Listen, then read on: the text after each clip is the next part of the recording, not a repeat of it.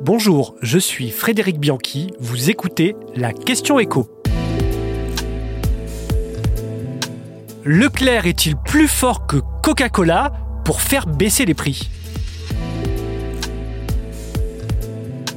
Les baisses de prix, c'est pour février prochain. C'est ce qu'a promis sur BFM TV ce vendredi matin Michel-Édouard Leclerc qui se montre pour une fois plutôt optimiste. Et pour ça, il a promis d'enfiler ses gants de boxe pour convaincre les grandes marques de baisser leurs prix, à commencer par le géant Coca-Cola qui lui réclame pourtant encore des hausses de 6 à 7% pour l'année prochaine. Alors, est-ce que Michel Edouard Leclerc a raison d'être optimiste face aux géants américains? Eh bien, certains de ses arguments se tiennent en tout cas. Il dit que les grandes marques ont tellement augmenté leur prix qu'elles ont perdu des clients, ce qui est tout à fait vrai. Depuis un an, les ventes de produits de marque se sont effondrées de plus de 6% au détriment des marques de distributeurs et des premiers prix. Si elles veulent regagner des clients, elles n'auront d'autre choix que de baisser leur prix. Autre argument en faveur de Leclerc, le poids colossal qu'il a acquis cette année dans la grande distribution. Leclerc n'a jamais été aussi puissant dans le paysage français des grandes surfaces. En effet, sur 100 euros dépensés dans l'ensemble de la grande distribution alimentaire, près de 25 euros l'ont été chez Leclerc. Ça lui donne effectivement un poids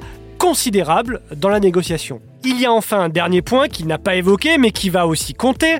Leclerc peut très bien s'approvisionner ailleurs s'il juge que les prix de coca en France sont trop élevés. C'est d'ailleurs ce qu'il avait fait en 2018 lors d'un précédent bras de fer avec le géant américain qui avait duré 6 mois. On pourrait donc penser que Leclerc est effectivement bien plus fort que Coca-Cola, mais c'est allé un peu vite en besogne. Si Leclerc a des arguments, Coca en a aussi des costauds. La marque Coca-Cola reste, comme Nutella d'ailleurs, un des seuls produits indispensables du rayon. D'ailleurs, cette année, malgré la hausse du prix de la boisson, son poids n'a cessé de progresser au sein du rayon des sodas. 93% de part de marché pour les grandes marques, essentiellement Coca-Cola, dans ce rayon des boissons gazeuses. Ça n'a jamais été aussi fort pour Coca-Cola. De plus, le groupe américain, c'est aussi un très grand nombre de marques comme Fanta, Sprite, Tropico ou encore Minute Maid. Si vous voulez négocier un bon prix, eh bien vous prenez le risque de vous fâcher avec toutes ces marques-là et donc de vider votre rayon.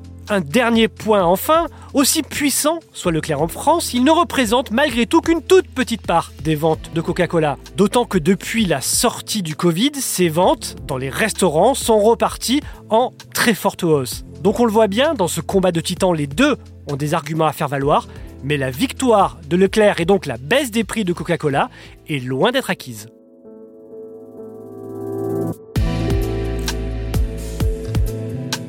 Merci d'avoir écouté la question écho, le podcast quotidien pour répondre à toutes les questions que vous vous posez sur l'actualité économique. Abonnez-vous sur votre plateforme d'écoute pour ne rien manquer.